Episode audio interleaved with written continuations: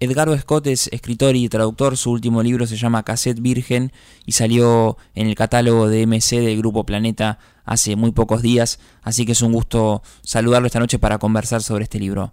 Hola Edgardo, ¿cómo estás? Mi nombre es Federico, un gusto recibirte desde Mar del Plata. ¿Cómo va?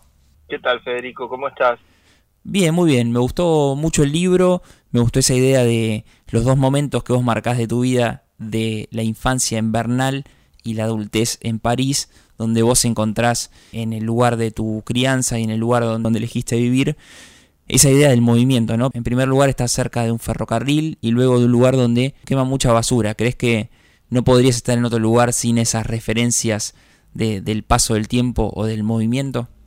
Sí, eh, primero decirte que mi, ciudad preferida de la Argentina es Mar del Plata. Va a sonar demagógico, pero Muy bien. es importante que lo sepan lo, eh, vos y, todos los marplatenses. Es una ciudad que además típicamente fui mucho en la adolescencia y siempre digo que es la ciudad más linda de, Argentina, ¿no?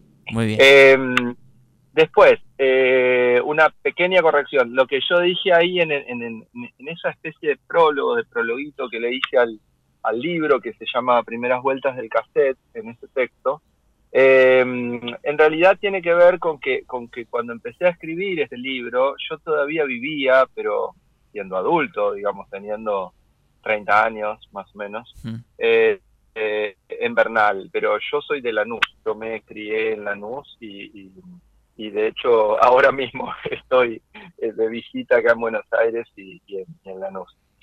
y por otro lado, vivo en París desde hace cinco años y, y tengo ese paisaje eh, en, el barrio en el que vivo, vivo en un cuarto piso y justo desde, la, desde las ventanas del living se ven las torres que están construyendo en Bercy y, ahí están como esas dos chimeneas eternas de, los incineradores de basura de, de, París mismo, digamos, ¿no? Porque son como el, es como la, lo que sería el, el, cinturón ecológico la, o, la, o, la, antigua quema de, más sofisticada, pero de París. O sea, toda la basura de París va ahí y entonces es divertido porque veo ahí cerca del, río, del, Sena, está ese paisaje, digamos, ¿no? Entonces, bueno, un poco me sirvió para, para evocar el contraste, diríamos, el contraste grande que pasa cuando, bueno, cuando pasa el tiempo, cuando va pasando la vida, ni que hablar si uno se muda, pero me parece que si uno no se muda también, porque también se van derrumbando casas, se van construyendo edificios, se va muriendo la gente, ¿no? Es decir, bueno, el paso del tiempo opera así, eh, y, un poco el libro también, también es reflejo de eso, ¿no? De, de, recuperar cosas de e, en el tiempo, ¿no? De recuperar escenas, personajes, lugares eh, que fueron importantes en mi vida y, que por algún motivo eh, me, me, sirvieron como para, para motivar la escritura, digamos, ¿no? Como que siempre los que escribimos encontramos como motivos de escritura, digamos, ¿no? Como formas que con el cual la escritura se puede como realizar, ¿no? Porque muchas veces vos pensás algo o, te gustaría escribir sobre algo, que creo, pero nunca escribí. en cambio, hay veces que por algún motivo te encontrás escribiendo o se impone como la escritura, ¿no? Es como que eh, y bueno, con estos, con estos relatos pasa un poco eso. El libro se llama Cassette Virgen, son eh, descritos eh, pequeños ensayos sobre tu propia vida, el componente autobiográfico está siempre en estos relatos y vos apelás a lo que fueron tus viejos cassettes TDK negros con, con rojo, que te preguntás primero dónde estarán y luego ver que cómo ejerció en vos esa operación de poder grabar cosas eh, y capturar momentos. Eh, incluso hay una analogía de, las cosas que vos intentabas copiar antes de para encontrarte con esos cassettes. Lo hacías con una trama de una, de una frazada, después lo hacías con el logo de Batman. ¿Crees que la escritura también se trata un poco de eso? De que con lo que vos tuviste a mano o, leíste o te tocó traducir, hoy en día también te sirve para escribir cosas nuevas? Obvio, ni hablar. Sí, sí, sí, ni hablar. Como que el, el nervio de la escritura siempre tiene que ver como con, la experiencia, hmm. me parece, ¿no? Con la emoción. O la emoción tiene que ver con la experiencia, digamos. Y después, bueno, eso encuentra además algún tipo de canal, algún tipo de forma. Y, quizá me gustaba la idea del cassette virgen, o, por lo menos apareció la idea del cassette virgen, porque el cassette virgen era un poco eso, ¿no? Como, como una caja de Pandora donde uno iba a meter lo que quisiera, hmm. digamos, ¿no? Era como algo, uno diría, sería el equivalente de lo que para los que escribimos antiguamente era la, hoja en blanco, ¿no? La famosa hoja en blanco. Pero me parece que la hoja en blanco está un poco como saturada de significado y de sentido, como se ha vuelto un lugar común del lenguaje. Hmm. En cambio, me parece que el cassette virgen, por lo menos para los que somos, los que tenemos 40, un poco más, eh, fue como toda una época donde sabemos lo que significaba, ¿no? Como que había, iba a haber un recital en la radio o, o, si empezabas a tocar, te reunías con unos amigos y querías grabar algo y entonces había que comprar un cassette virgen, ¿no? Porque ahí íbamos a poner eso que, tanto deseábamos de algún modo, ¿no? que tanto deseábamos escuchar.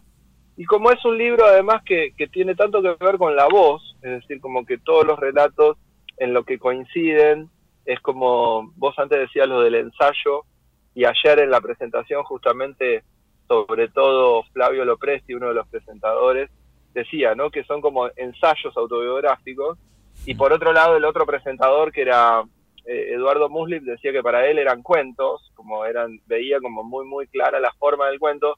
Me parece que están como, es como un híbrido entre las dos cosas, ¿no? Son como cuentos que tienen un gran elemento de ensayo autobiográfico o al revés, son como ensayos autobiográficos que tienen como un, un gran elemento cuentístico, un gran elemento narrativo, digamos, ¿no? Pero, pero seguro, los cassettes funcionaron de ese modo y, evidentemente también me permitían como, como retomar una época de, digamos, ¿no? Como decir, como volver a, digo, como, como una especie de, de, souvenir de, la memoria, digamos. Sí, está bueno, tiene mucho evocativo con determinada época y determinados lugares. Por ejemplo, hay un lugar central en, en, el primero de los relatos que son los patios internos, ¿no? ¿Dónde, dónde aparecieron, a qué remiten?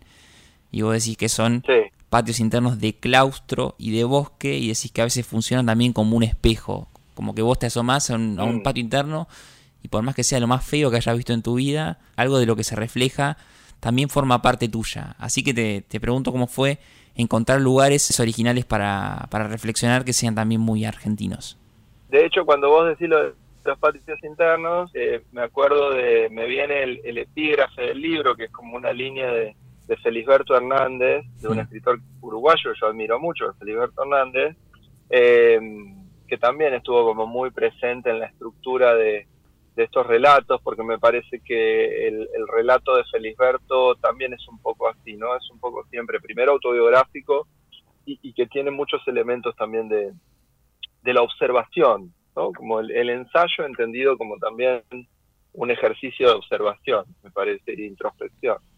Pero, y entonces en el epígrafe dice, en un momento dado siento que en un rincón de mí nacerá una planta, ¿no?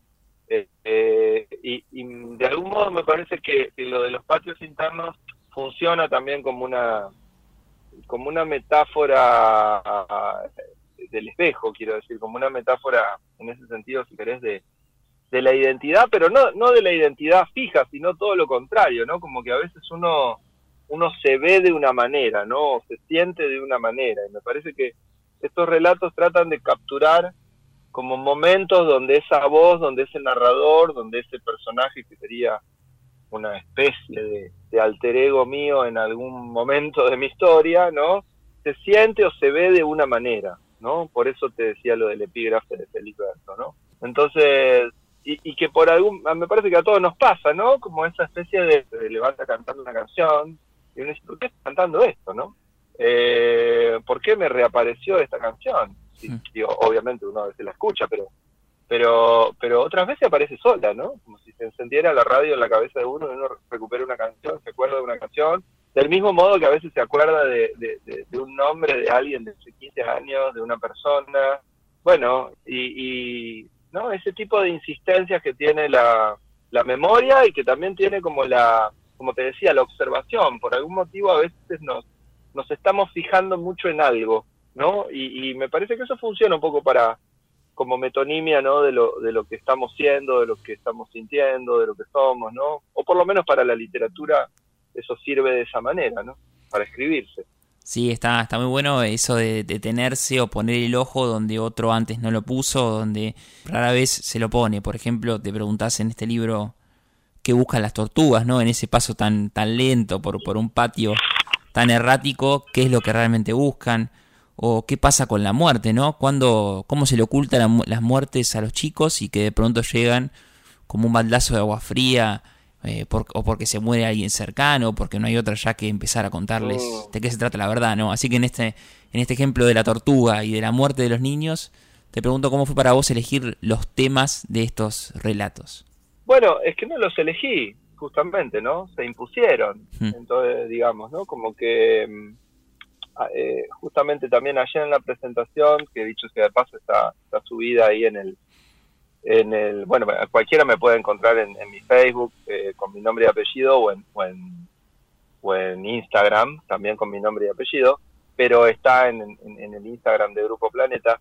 Pero mm, eh, Flavio Lopresti, eh, uno de los presentadores, decía ¿no? que, en general, pensándolo a estos relatos como autobiografía, no había ninguno de los momentos que son como claves en la vida. Es decir, no, no, no había que esperar en una autobiografía donde, qué sé yo, se habla del nacimiento, se habla de, de la relación con los padres, se habla de cuando alguien se va de la casa de los padres o, o sobre todo en los que escribimos el momento donde un escritor empieza a escribir. O sea, nada de eso hay, y vos lo sabés, en estos cuentos, sino que siempre es más bien la aparición de algún objeto o la aparición de algún personaje eh, que, que, que, viene como a traer con eso algún tipo de vocación, o algún tipo de, recuerdo o algún tipo de percepción incluso, ¿no? Eh, siempre es un poco así, digamos, cómo funcionan estos relatos, ¿no? Es decir, no, no, no hay la voluntad, no es un ejercicio de autobiografía en el sentido como, por ejemplo, no sé, la autobiografía de Borges, ¿no? Para ir a un ejemplo muy, muy directo y sencillo, ¿no? Pero a Borges, cuando ya era una gloria literaria, cuando ya había publicado su obra en Estados Unidos, le piden justamente que escriba una autobiografía como para presentarse ante los lectores de Estados Unidos. Y Borges tenía 70 años y entonces dice, bueno, nací en una casa así, mis padres, mis abuelos, bla, bla, bla. Y ese es un modelo de autobiografía, diríamos, convencional, ¿no? Donde, donde un escritor, llegada a cierta edad o cierto reconocimiento, reconstruye un poco los, los hitos de su carrera, los hitos de su vida, etcétera, etcétera. Bueno, por supuesto que, además de que en absoluto soy Borges, eh, yo tengo 43 años y estos, e-, estos relatos los escribí desde que tenía 30, es decir, que acompañaron estos últimos 10 años de mi vida, digamos, ¿no? Entonces, eh, más bien es como cosas que fueron apareciendo eh, en la realidad, diríamos, ¿no? Cosas que, que fueron o apareciéndome como con bastante extrañeza en la realidad, uno diría en la cotidianidad, y que después, tirando de ese hilito, tirando de esa cuerda, siempre me llevaban a algún lugar puntual, o de mi memoria, o de, mi vida, eh, digamos, y, es ahí donde se armaba un poco la, narración, digamos, es ahí donde encontraban sentido. En el caso de los patios internos que vos decís, no, no, no, no vamos a spoilear, pero hmm. eh, digamos, en realidad vos fíjate que los patios vienen a ser como una especie de sinégodo que la separación, ¿no? Es decir, hay un personaje que se acaba de separar, ¿no? De, una pareja, que no se dice nada de esa separación, no se dice nada de esa pareja y qué sé yo, se acaba de separar y entonces empieza a pensar en, los patios internos. Y después termina descubriendo un poco por qué está pensando en los patios internos y obviamente eso está ligado a la separación. Hmm. Pero, pero esto que tendría como una manera de construcción del cuento, del relato, casi diríamos clásica, ¿no? En el momento en que, en que aparece, aparece de una manera un poco extraña, en el sentido en que eh, el, narrador no sabe por qué se le aparece, y eso fue así también para mí. Es decir, no, no, no hubo, eh, como, como a veces sí pasa, ¿no? Que uno se le ocurre una situación y se le ocurre el final, se le ocurre todo, ¿no? Que es lo que pasa a veces con el cuento, ¿no? Uno ve como, como la célula completa, ¿no?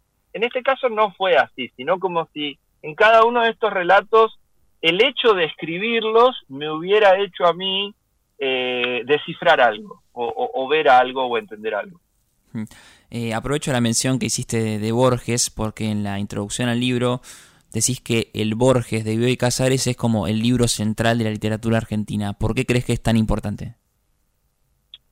Bueno, porque primero, sí, digo que es el libro central de la literatura argentina de este siglo, es decir, del siglo XXI, con lo cual, en realidad estoy agarrando estos 21 años en los que estamos, ¿no? Es decir, em, primero porque me parece que, es único en el sentido en que hacia atrás nunca hubo un libro como el Borges de Bioy, eh, no, no, no hay un libro equiparable, digamos, en nuestra tradición a lo que hizo Bioy en, ese libro, en esas memorias y en esa especie de biografía rara.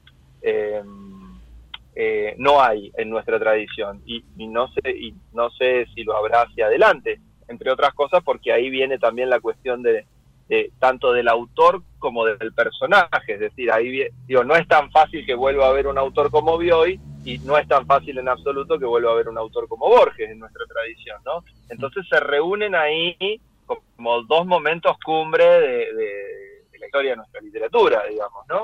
Y por otro lado, porque me parece que eh, hay algo que por lo menos para por lo menos para los lectores de nuestra generación es muy importante y, por eso tanto el libro le, le jodió a, a, Kodama, a la viuda de Borges, ¿no? Hmm. Que es como la parte infame que tiene este libro, es decir, que es ese momento donde Bioy habla mal de Borges, para decirlo rápidamente, ¿no? nos cuenta chismes, nos cuenta cosas menores, desagradables, y esta es la típica operación, ¿no? Que a donde cuando se reúnen tres amigos o amigas, eh, y una se va y las otras dos hablan de la que se fue, diríamos, ¿no? Bueno, a mí esa, esa operación que hace Bioy, donde de, donde de algún modo denuncia una cierta hipocresía y donde, y donde denuncia también eh, bueno, una cierta condición de, todos, de cómo somos todos, diríamos, ¿no? Eh, me parece muy importante para, para la literatura argentina y ahí sí también para la cultura argentina. Es decir, me parece que la sociedad argentina es muy hipócrita y entonces un libro que de algún modo eh, muestra cómo opera una hipocresía me parece muy importante. ¿Está bien? Porque me parece que de algún modo refleja eh, a esa sociedad, ¿no? Y entonces eh, me parece que los libros que son importantes en la literatura son importantes también porque tienen algún tipo de impacto de valor cultural, digamos, ¿no? Entonces, algo de sacar a Borges de la estatua inmaculada en la que lo tenemos, ¿no? Hmm. Eh, y transformarlo en un personaje literario, transformarlo en un hombre, primero, en un hombre con sus taras, con sus vicios, con sus, con sus amores, con su... Bueno, mirado desde nada menos que la, que la mirada de su mejor amigo a lo largo de 40 años, me parece un valor, casi te diría, documental muy, muy importante para la cultura argentina. ¿Crees entonces que por ahí Cassette Virgen puede ser un libro de chismes sobre vos? O que, por ejemplo, Yoga de Manuel Carrer pueda, llegar a ser chismes sobre él. Claro, claro. Sí, sí, sí, sí, sí, claro.